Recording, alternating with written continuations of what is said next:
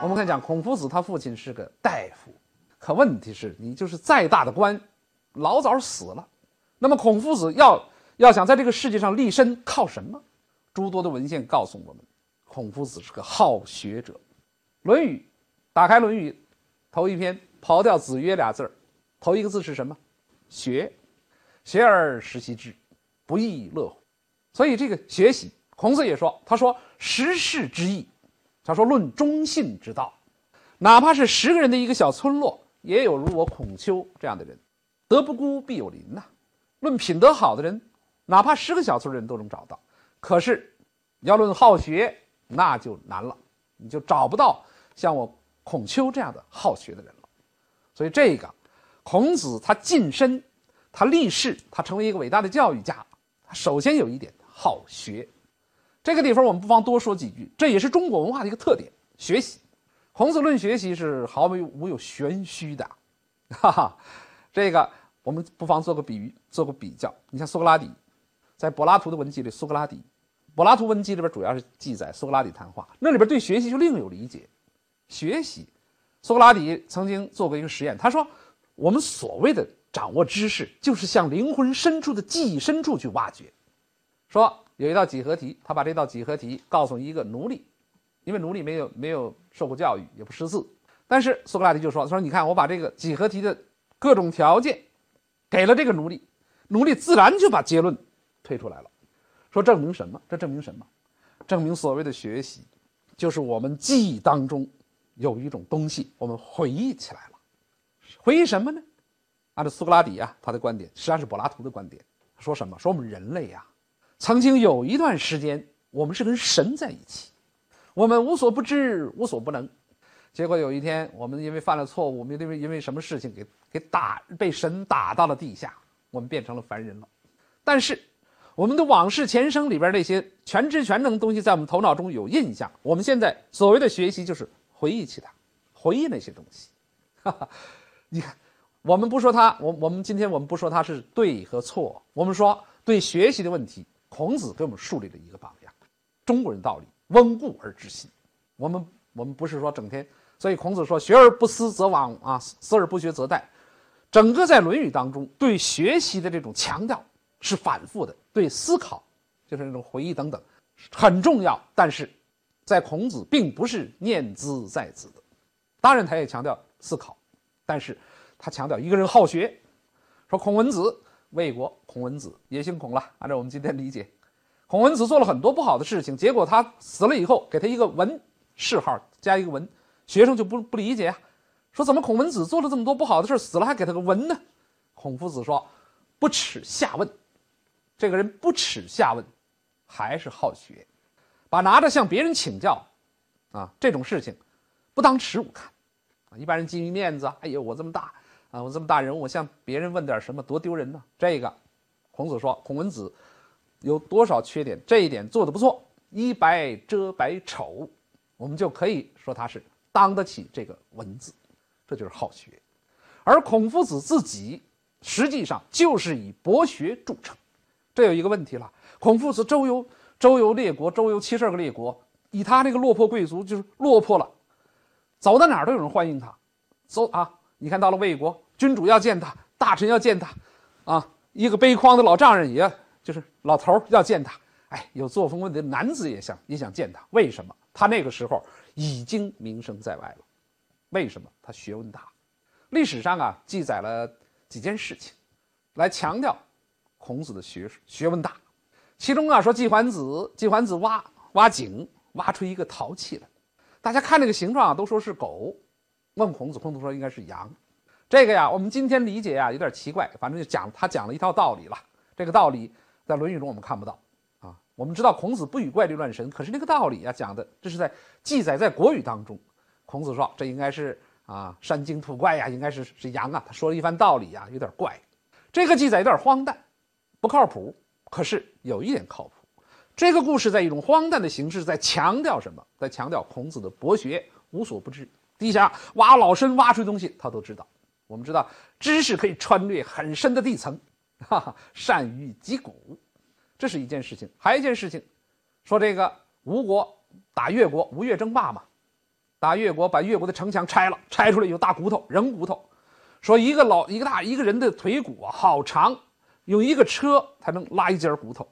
我们人大家量一量，怎么着我们腿骨也没这么长。于是越国在哪儿？越国的首都在今天的绍兴这一带。于是吴国人打败了越国以后，拆了城墙，发现这种这种骨头以后不不明就里。于是，哎，等到使臣到鲁国访问的时候，专门带着这个问题来请教鲁国的孔夫子，说这种故事本身呢，我们到今天也没见过啊，那么长，就是史书上描写那么长的人，但是我们说从故事层面上可能是不经推敲的，但是它有一层真实，一种神话的真实是什么？在强调孔子的学，孔子的学问很大很大，以致产生了一些谣言性质的传说。所以这就这个就是靠什么晋升？孔子靠什么？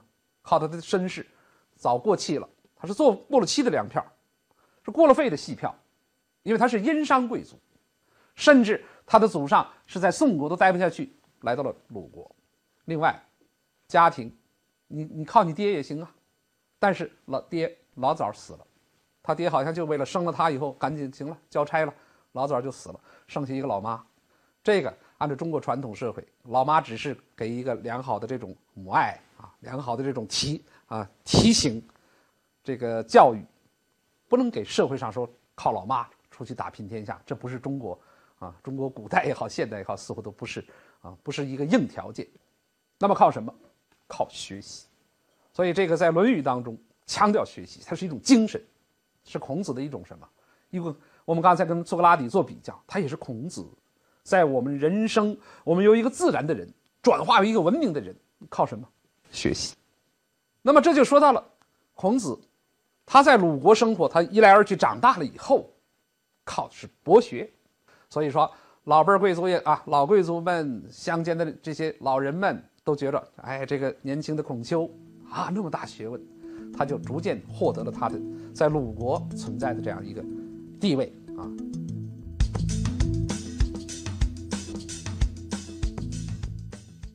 刚才我们说过，孔子是好学，这个没有很多记载，但是我们通过他很多事件可以看到，孔子的确是个好学的人，而且他对学习的论述是有深刻的、独到的见解的。学习在他这儿是改造什么？改造我们的自然品质，使我们生上升为一个文化人啊。一个有教啊，一个有教养的人，一个有品质的人。你看子路勇敢，但是经过孔子的教育以后，再评价子路，孔子说子路这个人果果敢。注意，一个人勇由勇上升到果，这个就是一种品质的提升啊，他就不再是一种自然气质的流露。所以孔子的学习最深的这个含义是改造我们的品质。那么孔子少年时候还有其他生活啊。也有，孔夫子大概是他二十三岁结的婚，可能是在结婚前后，他母亲就去世了。他就是在啊，在《孟子》这个书里边记载呀，说孔子少年的时候，给人家放过牛羊。有人后来有人问说：“你放牛羊怎么样？”孔子说：“呀，哎，我放牛羊就是尽量让牛羊茁壮。”后来给人当过什么呢？当过这个管库员。学生们也问说：“当管管库员怎么做好管库员呢？”孔子说：“做到账目清楚，这就是干什么吆喝什么。按照后来到了《中庸》这文献里边就讲，君子要素其位而行，干好自己的本职工作，三百六十行，行行出状元。总之，孔子少年时代好学，另外他是一个卑贱啊，地位是比较卑贱的，干的一些事情都是一些贵族啊，真正有钱有势的贵族不干的事情。到了晚年以后啊，有人就发现。”说孔子这个人怎么什么都会呢？他多才多艺，他是会教书，这没问题；会写字儿，会会整理文献，没问题。他可能是泥瓦匠，他也行啊。说关于说起牛羊的这个，他都行，他有点像百科。于是，有的学生就说：“说我们的老师是天才，是无所不知、无所不能。”孔子就说了一句话：“嗨，他说吾少也见，故多鄙视。君子多乎哉？”不多也，这个话我们很熟悉。当孔鲁迅先生写《孔乙己》，君子多乎哉？不多也。这句话的意思是什么呢？孔子说：“因为我少年卑贱，我不是那种生而就啊有个好的身世，有个好的背景。我是什么？我因为身份卑贱，我我爹死的早，我有个老妈需要养活，什么能挣钱能养家糊口，我就去干什么，啊，管库，放牛羊，啊，说人家真正有身份的人，君子多乎哉？干嘛要这么多本事呢？所以这个地方啊，实际上是我们我们看一，可以看到孔子早年的一些状况；第二，我们又看到一个什么？我们看到孔子这个人本色。孔子晚年是个国老，啊，是一个一代啊老师，一大帮学生跟着，包括鲁国的一些贵族也跟着学习。这个时候说起自己早年来，还不得藏着掖着啊？过去有一个笑话，这个笑话是想说谁呢？说朱元璋，说朱元璋一开始啊，跟一大帮穷小子、穷兄弟锄地，结果锄地中午啊，锄禾日当午啊，人家送了一个绿豆汤，在瓦罐里边送个绿豆汤，拿到田间地头。这穷哥几个就准备要喝这个汤，结果谁把锄子往地上一插，没插牢，那锄锄杠咣当就倒了，倒了以后就把个就把个什么，把个瓦罐打破了，汤洒到地里边去，那汤就没了，没了怎么办呢？那哥哥几个就就捡那豆吃，哎，结果后来朱元璋这个人呐发达了，带着一帮人打天下了，打完天下当皇帝，哎，那几个穷哥们有一个人就认出来，说这不是当年跟我们一块锄地的那个那个朱朱某人吗？于是，啊，两个穷人吧，就来找朱元璋。其中头一个找到朱元璋，说：“皇上啊，您还记得吗？当年我们一块锄地，特别热呀。中午来了一罐绿豆汤，要喝的时候，结果拿锄杠哐当打了，打了没没办法，我们就捡这豆吃。您还记得吗？这想通过啊，通过这种叙旧拉关系。结果朱皇帝一听就恼了。”现在堂堂皇帝，怎么你提我这个光屁股啊穿开裆裤的时候的事情？说我不认识你，就轰走了。第二个人一听这个情形，就说第一个人说你不会，你这个讲话不会讲。说你看我去，结果他见了皇上啊，朱元璋就说说皇上曾记否？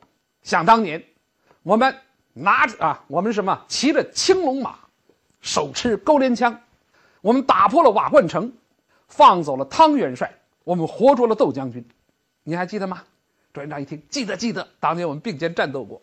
这个故事讲的是什么啊？一个人有了身份、有了地位以后，对早年的事情啊讳莫如深。这种人，实际上按照我们这这个俗话，就是本色。做人没有本色难。你看孔夫子，到了晚年的时候，别人夸他说圣人，老他的学生也顺杆往上爬，圣人的时候，人家说我出身比贱。啊，是卑贱的出身，所以我要干一些很多事情，我必须得去干。什么能养活老妈，什么能糊口，我做过什么，一个很本色的人。那么孔子，我们知道，孔子在他，在中国文化上，孔子曾做了一件事情，是最有贡献的一件事情，也可以说贡献比较突出，也是干成了的事情是什么？是当老师。所以孔子叫万世师表。当啊，四十年代的时候，曾经把孔子的诞生日。设定为教师节，所以说来说去呀，孔子的这个身份本行是穷教书的，这个就涉及到孔子办教育了。孔子办教育，注意那是一个破天荒的事情，那是一个第一个吃啊螃蟹的人，第一个把鸡蛋竖起来的人。我们今天说办教育啊，有钱就办教育呗，还办贵族教育，有些人公然还不以为耻，反以为荣，说我们要办贵族教育。注意，孔子是第一个提出有教无类的人。而且他说：“自行书修以上，未尝无悔意。”什么意思？书修两种解释，一种解释是十个小肉条拴这么拴这么一捆儿，干肉条拴成一捆叫一书修。东汉人解释啊，说束发修身是十五岁。说说自行书修以上，未尝无悔意。就是说，如果按照第一个解释，就是说拿一点点学费，意思意思，啊，是这么个理儿，我就教。第二种解释就是说，十五岁束发修身了，也叫书修。啊，我也教，所以这个吧，两种解释都可以，可能第一种解释更好。另外，它是有教无类。什么叫有教无类？就是不管你是谁。孔子曾经说过这样的话，他说：“耕牛的儿子，我们知道耕牛是笨牛，在地里边干活啊，拉犁啊，是粗活说耕牛的儿子生出一个通身赤红，两两个犄角周正的这样的小牛，这个小牛。”长得很符合我们献给神的这种牛的标准，那么哪怕他爸爸是个耕牛，出身卑贱，我们也应该用他来祭神，也就是把他用到高贵的地方。说你不用，你不用，山川的神舍不得。所以离牛之子心啊心且绝，绝就是脚，随勿用，山川其舍诸。所以说他的他他是有教无类，在孟在这个《荀子》这部书里边，记载了一个故事，讲什么呢？就是子贡，有人当着子贡的面就说说说你们老师那个门庭啊太杂乱，什么人都有啊，有离牛之子啊，出身卑贱的啊，还有犯过错误的，还有就是那些攒快之徒，甚至都来，就是在市场上当牙行的那种人，都上你们这儿学习。说你们门庭太杂乱，子贡说什么？他说医院里边病人多，而且百多的病都有。弓箭，弓箭的修理厂七扭八歪的弓箭，什么都有。其但是经过修理厂一矫正，经过医院一治疗，都作为合格的器物又重新使用。说我夫子门庭杂怎么了？什么病我们都能治。什么样的歪曲七扭八歪的器物，经过夫子一校正都可以了。注意，这里边含着一个道理，就是孔子注意办教育是不分门第的。这就是我们刚才讲，这是一个突破。什么突破？在古代，在周代，我们知道周代是一个封建制的国家。什么叫封建制？不是我们后来说这个人，这个人老封建啊，思想愚昧，不是那个意思。西周建国了，他人很少，西周打天下。把殷商王朝干掉了，他所面临的是什么呢？从地域上来来说，黄河流域、江汉流域、辽河流域，东边到大海，西边到今天的陕甘，这么一大片地方。那么这些地方要统治这些地方怎么办？另外还有一个强大的一个人群，从人群上讲，殷商人群总得在百万左右，这个都属于殷商旧民。再看人群呢，周家。周家有多少人群？史上没有明确的记载，没有正面的记载。但是我们可以反推，周武王灭商的时候，一共带了三千虎贲之士，直捣匪巢，擒贼擒王，就把个什么商纣王一个早晨就灭掉了。按照古代有个习惯，叫五家出一兵。你反推，三千乘以五，一万五，五家出一兵啊！一个家庭里边七八口人，你算算吧，一共有多少人？有人算来算去啊，七八万；有人算来算十来万人。多不会超过十五万人，少呢可能有这么个七八万，哎，我们就给他翻倍，他也就是几十万人口。那么这么少的人群，面对着一个强大的敌人，面对着这么广大的地区，我们知道，殷商周人是，周人是来自陕西，怎么办呢？哎，周家采取了一种封建制。什么叫封建制？首先把这些亲的亲戚、朋友、联盟者呀，所谓朋友就是姜太公。把这些靠得住的人封建到各地去，占领那些重要的地理位置，战略控制，化整为零出去。你看封建的这些国家，北京、燕国，我们知道这个地方北边通，向东北方向，今天的东北，向向西北方向通内蒙古草原，内蒙、外蒙，所以这个地方咽喉要路，封一个国家。泰山南侧鲁国。北侧齐国，注意这两个地方，自远古以来一万年以来，我们往前推一万年，新石器时代以来，那个地方就有发达的文明，人口稠密。哎，泰山以北到大海封给姜太公，让他控制；南边封给周公，周公不来，让周公的儿子就是建立今天的啊曲阜啊鲁国，就是后来的鲁国了。